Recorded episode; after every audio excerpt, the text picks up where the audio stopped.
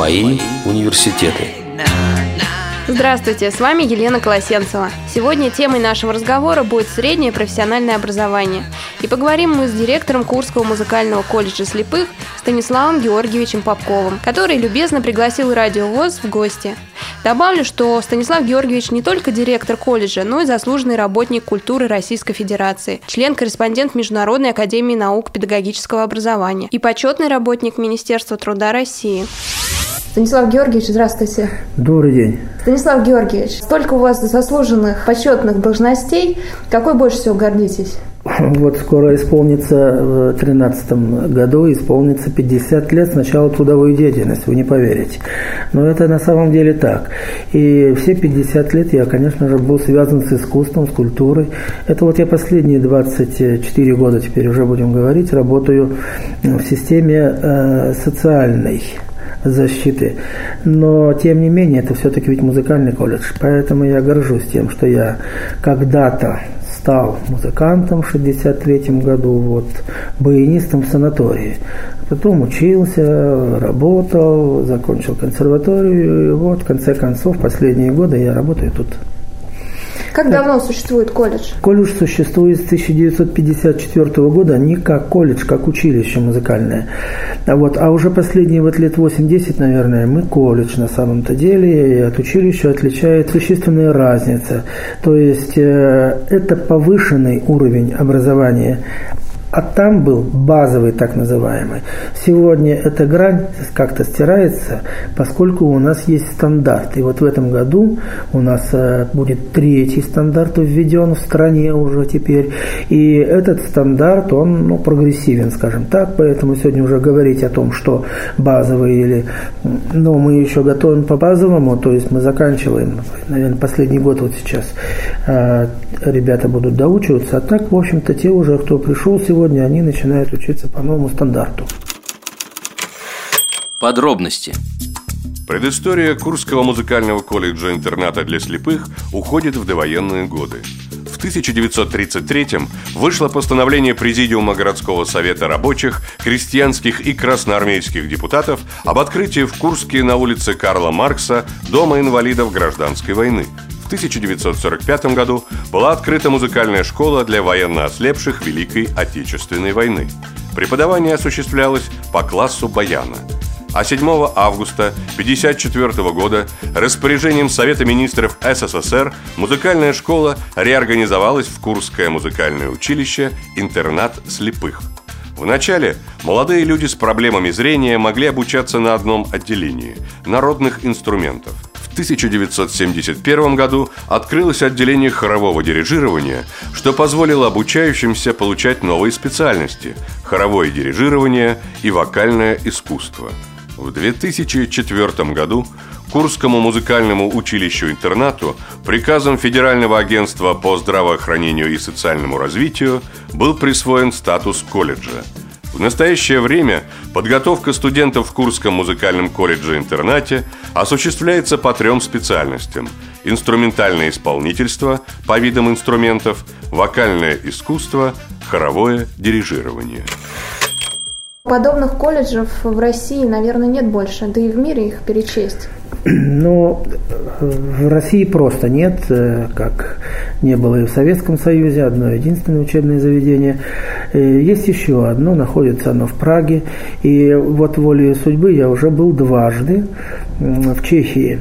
Когда-то только-только я пришел на работу, это было 23 года назад, и так получилось, что я поехал на конкурс с нашим вот Баяндиным Юрием Викторовичем, где он стал э, дипломантом этого международного конкурса в Чехии. И сейчас вот в этом году, конечно же, было просто любопытно, а что же там за эти 20 лет? Вот я хочу, что за эти 20 лет они здорово сдали. Но и тогда уже было не очень хорошо. Ну, ненормальное явление, когда, значит, если ректор или директор, он у них там как правильнее, консерватория все-таки, э, если ректор сам по специальности кларнетист, значит, у него в классе должно быть 14 кларнетистов. Да это же неправильно совершенно. Ну и зачем нам такая пропуск кларнетистов, допустим, у нас в Курске? Да не, не нужны совершенно. Поэтому мы гораздо э, лучше, правильнее организовываем эм, работу музыкального колледжа. У нас есть коллективы. Вот, и в коллективы эти, значит, все пульты, так называемые, заполнены. То есть у нас все по специальностям есть. А, ну, проводим такую большую работу иногда через э, какое-то не хочу, не могу, не буду. Тем не менее, значит, все привыкают, и в результате получаем то, что получаем. Если не сведут с ума римляне и греки, по каким направлениям идет обучение? Какие специальности? Ну, у нас отделение инструментального исполнительства называется. И там все те, кто на чем-то играет. Еще есть хоровое отделение и вокалисты. Вот это те, кто поют. Вот, собственно, все. Но в это все вкладываем все абсолютно. У нас а, есть а, класс ударных, у нас есть баянисты, аккордеонисты, дамбристы, баллачники, гитаристы. Ну, наконец, у нас есть э, саксофонисты, трубачи. Вот в этом году мы приняли флетист есть. Так что, по сути дела, вот три коллектива, они все три коллектива профессионально работают, принимают участие в государственных экзаменах, то есть приезжает профессор. Профессора к нам приезжают из города Воронежа, поскольку по зоне методического воздействия мы принадлежим городу Воронежу. Это самое близкое к нам, 220 километров. Вот, академия, которая не очень старая, что ли, или как это сказать, но достаточно зрелые музыканты, очень солидные, она являет из себя образец. Там очень много достижений. Достаточно сказать, Тимошенко такой был необыкновенный баянист, композитор, Скляров, ныне здравствующий, слава Богу, и много других. Авралев был заслуженный артист. К нам приезжает заслуженный артист республики Швецов Михаил Федорович в качестве председателя э, комиссии Юрий Брусенцев и много-много других. То есть это такое полномасштабное, полнокровное учебное заведение, которое на виду у всей страны. И наши ребята там учатся, поступают после нашего колледжа. А сколько человек на курс? И по каким специальностям больше всего идет людей? То есть вы же сказали, что нельзя флейтистов, там 30 штук. Вот э, сколько флейтистов? В штуках тем более нельзя. А на курсе человек, но мы принимаем 32. Вот, и так должно было быть бы. Но я должен сказать, что сложностей у нас очень много, большое количество проблем. Вот, они порой решаемы, порой нерешаемы, но все равно решаем, деваться нам некуда совершенно. И иногда, значит, не доучиваются. Не доучатся по разным причинам. Сегодня нет среди здоровых здоровых. А уж среди инвалидов здоровых искать просто не пристало. Поэтому, когда мы говорим о том, что до десятка у наших ребят сопутствующих заболеваний, это надо понимать, что учиться очень сложно. К слову сказать, учиться действительно трудно. Скажу вот почему. Есть нормы санитарные, если хотите, но еще есть закон о труде. Вот мы все попираем. Пусть это будет громко, потому что это везде, мы просто стыдливо закрываем глаза, а на самом деле это у всех так совершенно. 36 занятий аудиторных. Туда вмещаются только лекционные. А еще нужно 2-3 часа часа индивидуальных занятий ежедневно. Это получается уже там было 6, и тут 2-3, э, это 8-9 часов. Для того, чтобы... Правильно? А? Шестидневка у вас. У нас шестидневка. Для того, чтобы получился, ну, хотя бы ремесленник в хорошем в смысле этого слова, я не боюсь этого слова, ремесленник, нужно часа три позаниматься. Три. Еще. Итого получается 12. В каком кодексе о труде написано об этом? Да везде запрет. Поэтому, значит, и наши инвалиды все это выдерживают и учатся. Не все, но заканчивают и потом достойно конкурируют с теми людьми, кто хорошо видит, а наши не очень. Но для незрячих мы здесь создали все условия. Методическая база же должна отличаться от э, кода такого В сторону усложнения только лишь, только в сторону усложнения. Есть такие предметы, которые не снились, там просто они им не нужны зрячим. Ну, например, нотная система Брайля, ну, например, линейная система нот, вот, с тем, чтобы они были ознакомлены. И когда они будут педагогами, а это педагогическое учебное заведение, мы растим педагогов. Педагогическое начало подтверждается рядом дисциплин, педагогика, психология, практики, все виды их. И вот отсюда, значит, оно и имеет наклонность педагогическую. Но откуда вы берете учебники? Откуда достаете вот именно такие специализированные? Но и учебным планом, и стандартом третьего поколения. Это все то, что э, сделано в недрах Министерства культуры России. То есть мы пользуемся этой документацией. А вот программное обеспечение мы это делаем сами. Делаем сами правильно, грамотно. На этот счет у нас есть кураторы, это Институт повышения квалификации. Все это утверждается. Там, иными словами, все это очень достойно. Мы выглядим очень достойно. Подробности. Обучение студентов с нарушениями зрения в Курском музыкальном колледже-интернате осуществляется с использованием тифлоприборов по Брайлю и плоскопечатному шрифту с широким применением звуковых учебных материалов и компьютерной техники.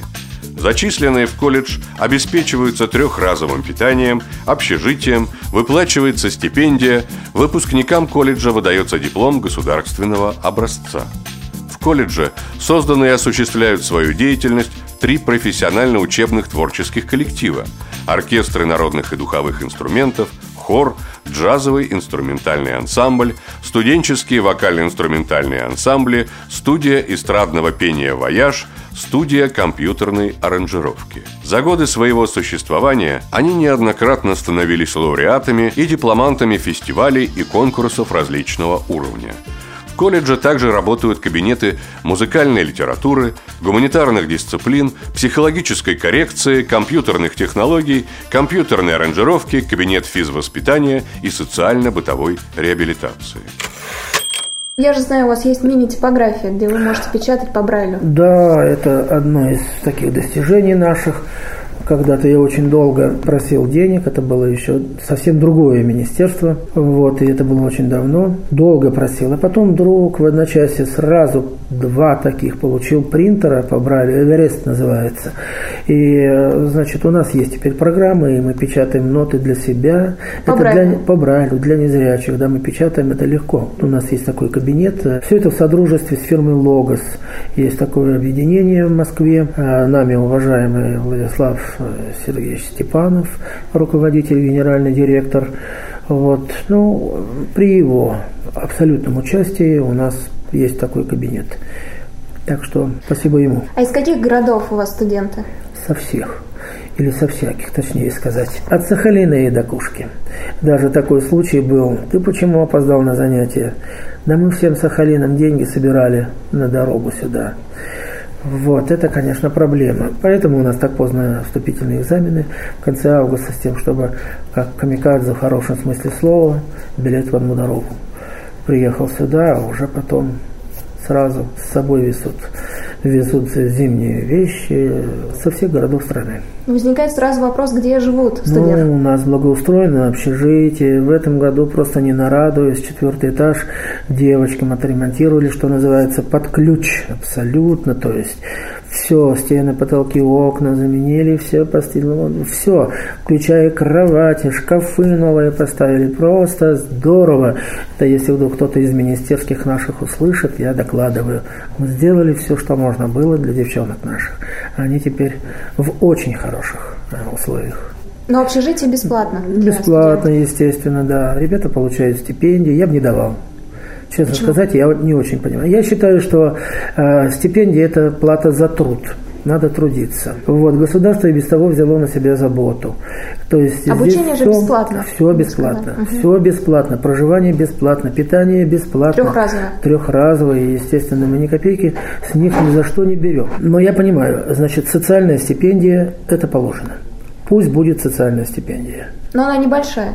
Да нет, э, большая, небольшая, не имеет значения, какая она. Я считаю, что если человек плохо трудится, ему ее давать нельзя. Потому что мы кормим, он у нас не умрет с голоду. И зарабатывать надо, надо зарабатывать. Сегодня вся страна зарабатывает. А почему здесь даром? А как студенту зарабатывать? Работать, учиться хорошо. И получай. Вот я вам сегодня хороший пример показал. Сережа Шахов, э, парень четвертого курса. Приехал, что называется, без, без ничего. То есть он без подготовки музыкальной. На сегодняшний день, ну, стипендию социальную положено получать. Стипендию академическую он получает, это не положено. Это может получать, может не получать. Это всегда разное количество человек, и только те мы поднимаем планку всякий раз, в зависимости от того, есть у нас деньги или нет на эту академическую uh-huh. стипендию. И бывает это только те, кто на 5 учится. Сережа учится на 5. Сережа получает стипендию мэра города из президента России. Ну, четыре стипендии. Все они не очень большие. Это не очень много денег. Неважно, неважно. Я нахожу всегда возможность еще чем-то помочь этому Сереже, потому что, ну, явно совершенно это человек от Бога. Прекрасный музыкант и никогда не свернется этого пути. И он сегодня работает. Это подтверждение всем моим словам, значит, надо работать. За день до разговора с директором колледжа Станиславом Попковым я встретилась с его студентами Сергеем Шаховым и Ольгой Грачевой. Предлагаю послушать нашу беседу, а затем вернуться к интервью со Станиславом Георгиевичем. Сергей, расскажите, пожалуйста, как э, вы выбрали эту профессию и как узнали про Курский музыкальный колледж? И откуда вы родом, из Курска или приехали издалека сюда? Я родом из Омска. Ну, я давно с самого детства хотел быть музыкантом. А про этот колледж мне рассказала моя воспитательница в интернате, где я учился, а, которая тоже закончила этот колледж. А как вы поняли, что вы можете стать музыкантом? С чего все началось? Именно вот вспомните, первые детские, может, это шаги были. Ну, это было в юношеском возрасте, можно так сказать, лет 15, когда было очень модно осваивать гитару. Я собирался поступить на гитару, но был очень большой конкурс поэтому поступить не получилось. А учитесь вы сейчас по какой специальности? Я учусь по специальности кларнет. Этот инструмент разноплановый, мне он очень захватил. Я на первом курсе вообще даже не знал, что это такое, с какой стороны к нему подходить, как его держать, из чего он состоит. Но попал к такому преподавателю, что он смог заинтересовать меня и на первом курсе, особенно в самом начале, я буквально фанатично занимался. И сейчас мне кажется, это основная моя профессия будет по жизни. Вам наверняка тоже приходилось выступать для, для широкой публики. Вот вспомните один из самых сложных моментов, когда действительно дрожали коленки, было страшно. Ну, это, наверное, было в прошлом году, когда мы ездили в Чехию на международный конкурс в Прагу. И это было первое мое выступление за пределами России. Было, конечно, очень страшно. Вокруг тебя все говорят на незнакомом языке, незнакомый зал. Тогда коленки реально дрожали. А как вы чувствуете публику, вот их ощущения? Ведь сложно узнать их реакцию. Ну, очень сложно объяснить это такое тонкое ощущение. Прежде всего, наверное, когда ты играешь, и в зале становится тихо, и ты чувствуешь, как тебя вливается в людское внимание и чувство определенного восторга тебя охватывает. А для вас самая большая похвала какая? Похвала моего преподавателя Будило Садыкович Хамидов. Это человек, который дал мне столько, сколько другой преподаватель не дал бы за 10 лет обучения. Потому что я пришел абсолютно с нуля, кларнет ни разу не видел, и за два года достиг его, прежде всего, стараниями очень много взять хотя бы гран-при на студенческой весне на втором курсе. После студенческой весны, когда я только сошел со сцены, первое, что я от него услышал, это «отвратительно». И в итоге получилось гран-при. И этот человек повлиял на меня больше всего. Оля, а вы вспомните самого яркого преподавателя? Мой любимый преподаватель который мне дал дорогу в жизнь, это Сбитнева Жанна Григорьевна. Я училась в музыкальной школе, вот она меня сейчас шлифует, исправляет. До приезда сюда я плохо знала нотную систему Брайля. Мне больше нравилось на слух учить, там с рук. И она мне доказала, что это нельзя так делать. Она меня заставила выучить Брайль, за что я сейчас ей очень благодарна, потому что это намного легче. И потом, когда я выпущусь, когда буду учиться в высшем учебном заведении, я смогу сама учить произведения без посторонней помощи. А вот про нотную систему Брайля можно поподробнее? И почему вот именно она лучше? А, ну, потому что небрежное выучивание произведений – это когда ты учишь на слух, когда тебе показывают, ты повторяешь. Так нельзя делать, это категорически запрещается, мне кажется, если ты хочешь профессионально заниматься музыкой. А нотная система Брайля, она позволяет тебе самому вникнуть произведение, самому там копаться, самому разбираться. Это, конечно, сложнее. Это нужно сидеть долго. Ну, потом со временем привыкаешь, и все получается. Если не сведут с ума римляне и греки, Вы уже упоминали, где работают ваши выпускники. Вот поподробнее. Куда они устраиваются? Какие высшие учебные заведения готовы брать выпускников Курского колледжа? А, вопрос очень интересный. Значит, есть у нас одно единственное учебное заведение, у нас все штучное в стране. Есть одна музыкальная школа в Армавире, начального профессионального образования. Очень сожалею и говорю громко о том, что почему-то контакта у нас нет. И не потому, что мы не хотим, а потому, что они не поставляют сюда кадры. А, то есть они с удовольствием приезжают сюда отдохнуть, по-видимому. Посмотреть, как мы тут э, работаем, поднабраться чему-то, уехать и ничего не делать. Я сожалею, крайне редко кто-то от них здесь поступает. Сюда. А мы единственные, и есть еще в Москве, единственный, опять-таки, Московский государственный специализированный институт искусств. Он э, несколько больше по параметрам, по всем, тип, вид его другой, то есть там учат и художников, колясочники, и артистов э, театра, разговорников, ну и, естественно, музыкальный есть факультет. Там учатся и наши в том числе. Ну, Москва, она и есть Москва. Преподаватели там все очень солидные. Из ведущих вузов страны это и институт имени Гнесиных, Академия сегодня, и консерватория Чайковского. Но и все другие в том числе. У нас есть выпускники Новосибирской консерватории, у нас есть выпускник э, э, Челябинского института, у нас есть ростовские выпускники, у нас есть санкт-петербургские выпускники. И наши ребята сегодня поступают туда, в эти города, но в частности в этом году процентов 70 75, наверное, от выпуска, с учетом того, что выпуск небольшой. Вот. Но это получается каждых два из трех поступили в вузы. Это же очень много. Поступили в том числе и в Герценовский на музыкальный факультет. Я не очень горжусь этим обстоятельством. Это специализированный совсем институт. Немножко там музыке меньше уделяют внимания, скажем, если, если бы как у нас или э, в Гнесинке, вот, например. Ну, простонародье Гнесинка. Так вот, э, лучше бы там, конечно. Ну, вот в Воронеж наших берут, э, и наши там себя хорошо зарекомендовали, и как-то они там уживаются, то есть реабилитируются. Предположить, что для них там создают условия, нет. И даже вплоть до того есть такой бич буквально. Это ж только у нас все государственное, все баяны, все там аккордеоны, балалайки, домры и прочее. А так ведь нет. Во многих вузах э, просто-напросто еще и аренду берут за то, что дают студенту баян, то берут с него деньги за это. И это я не со зла какого-нибудь, это правильно, потому что его же надо ремонтировать, этот инструмент. Какую-то нести должен ответственность ко всему прочему, ну вот материальную хотя бы. Таким образом, значит, э, это еще раз говорю, мы островок такой благонадежности, такой социальной защищенности, больше такого нигде нет. Ну а ребята поступают во все, в разные, различные вузы. А трудоустраиваются куда? Мы никогда не занимались трудоустройством. Никогда. Всегда они занимаются сами от, как правило, откуда приехал, туда и уезжают. Там они себя и находят.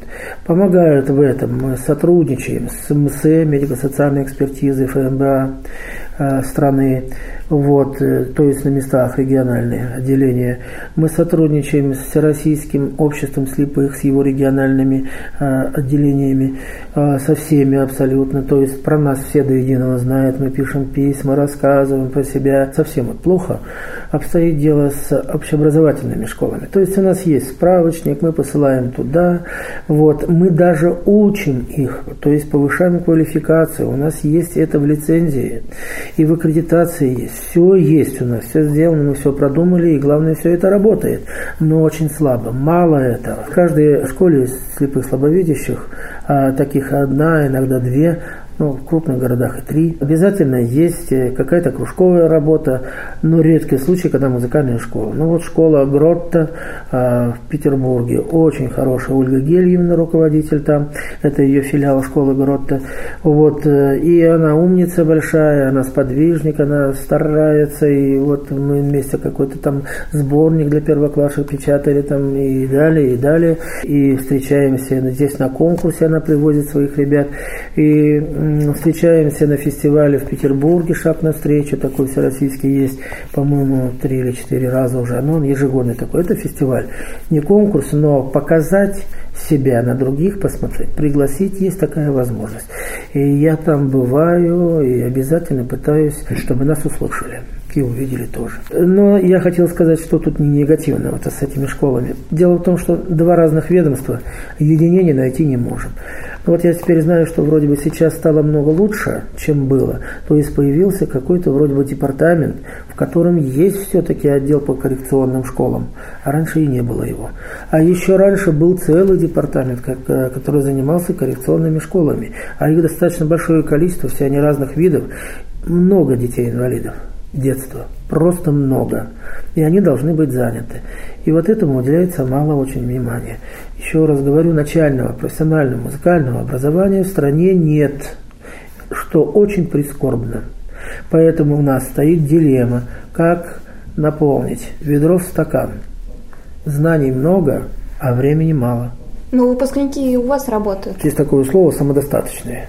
Пишем для себя музыку сами, ее исполняем сами – и это не значит, что она больше никому не нужна, неправда это.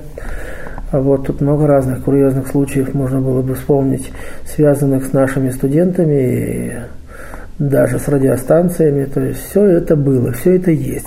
Среди наших ребят очень много талантливых по-настоящему. Очень талантливых ребят пишут и музыку, и слова, тексты пишут. Блестяще совершенно пишут э, стихи. Порою очень удивляюсь сам, как незрячий человек, тотально слепой, настолько образно, как будто он это видел. Как он может себе это представить, я не представляю. Выпускники работают и преподавателями. Да, вот, значит, у нас Сережа Морозов, он бы не по специальности, значит, так и закончил э, Новосибирскую консерваторию. Вот. А потом он там же остался работать, ну, у него тяга к компьютерным технологиям. И он там занялся звукорежиссурой, звукооператорством и, э, значит, компьютерной аранжировкой. И был старшим преподавателем уже. Вот. Потом как-то мы столкнулись, я не помню, в каком-то другом городе что да, где ты, как ты.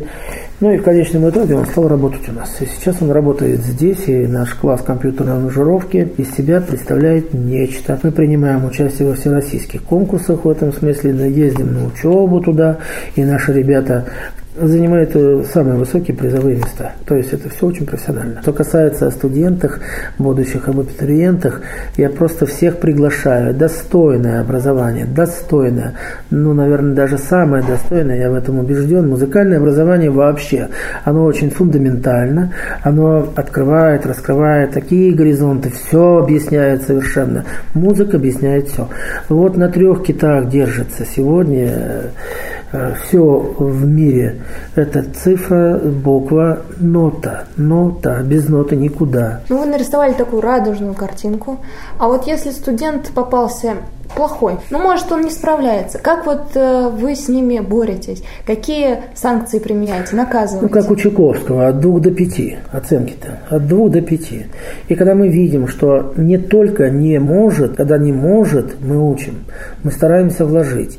Получится ремесленник, может, исполнитель не будет. Но, наверное, а вдруг проснется в нем дар Божий педагога. И он еще больше сможет, чем тот, кто уже э, как бы сидит и так здорово, лихо это все играют. То есть э, мы очень вдумчиво относимся к этим людям, кто не может. И пытаемся научить все-таки. Кто не хочет, но вы знаете, заставлять музыке учиться, ну просто смысла нет. Поэтому, значит, от двух Два балла, спасибо, до свидания. А там дальше нормы вступают, нужно три двойки иметь и так далее. Отчисляете? Конечно, студент? отчисляем, а как же. Допустим, нас сейчас услышал абитуриент будущий ваш. Какие трудности его ждут перед тем, как поступить сюда в колледж? Я уже сказал о том, что начального профессионального образования нет. Вот, если оно хоть какое-нибудь есть, мы, конечно же, обязательно э, послушаем, посмотрим его, что же, чему он научился. Ну, а в целом-то, значит, все как БП. БП – это не беспартийный, это без подготовки музыкальной. Так вот, э, БП, значит, мы там проверяем слух, ритм, память. Обычные, значит, вот такие, как в музыкальной школе. Вместе с тем, такой веселый случай был. Был у нас такой совершенно прекрасный педагог. И вот он говорит, ну, деточка, спой-ка мне ля. А деточка отвечает, да это у вас не ля, это у вас соль диез. А на самом деле инструмент в этом классе был старенький, ну и чтобы он не опускался, его сразу опустили, да, на полтона. А он говорит, это у вас не ля, это у вас соль диез, это он поправляет преподавателя. В том году тоже был интересный случай. Он говорит, я слышу, точно знаю абсолютно, я только не знаю, как это называется. Вот мы знаем точно теперь, как это называется, и он, этот парень, знает. И мы знаем, что у него действительно абсолютный слух. К слову сказать, это не панацея, это хорошее-хорошее подспорье для тех, кто учится, для тех, кто занимается. А так-то, значит, это явление, ну, скажем, если в массовом, любом другом музыкальном учебном заведении один к ста, предположим, с абсолютным слухом, то у нас десять с абсолютным слухом. Тот самый случай Бог взял, Бог дал. Подробности. В Курский музыкальный колледж-интернат принимаются инвалиды первой, второй и третьей групп по зрению в возрасте от 16 до 30 лет. Заявления принимаются с 20 мая по 20 августа. Консультации и вступительные экзамены проводятся с 20 августа. Заявления подаются на имя директора колледжа с приложением следующих документов – аттестата о среднем полном общем образовании или аттестата об основном общем образовании, автобиографии, справки в ТЭК об инвалидности по зрению, индивидуальной программы реабилитации, трех фотографий 3 на 4, медицинской справки F086U, справки о составе семьи, справки об эпидемиологическом окружении, страхового медицинского полиса, справки отдела соцзащиты населения о праве на получение социальной стипендии, паспорта и его копии. От юношей потребуется также военный билет или приписное свидетельство. Где можно найти информацию о колледже? Есть ли сайт? И по каким телефонам позвонить, узнать Конечно, подробности? конечно, есть сайт «Слепой музыкант». Пожалуйста, открывайте, ищите, находите. Позвонить можно, написать можно. 305-204, Курск, Карла Марса, 23. По сути дела, это центр города. Вот у нас очень хорошая, красивая территория. Мы находимся в самом-самом центре. Хорошо, спасибо большое, Станислав Георгиевич, за интервью. Пожалуйста, мне тоже приятно очень было. Приезжайте к нам еще. Ну и особенно обращаюсь к абитуриентам. Э, вы получите, еще раз говорю, достойное образование. Вам не будет стыдно никогда за то образование, которое вы получите у нас и дальше. Мы не главные. После нас тоже надо учиться обязательно. Надо обязательно закончить вуз. Среднее образование подразумевает все-таки средний какой-то уровень. А есть еще более высокий. Вот туда надо стремиться. Напомню, что мы беседовали с заслуженным работником культуры России, членом-корреспондентом Международной академии наук педагогического образования, почетным работником Министерства труда России и директором Курского музыкального колледжа интерната слепых Станиславом Георгиевичем Попковым. С вами была Елена Колосенцева. До новых встреч в эфире Радио ВОЗ.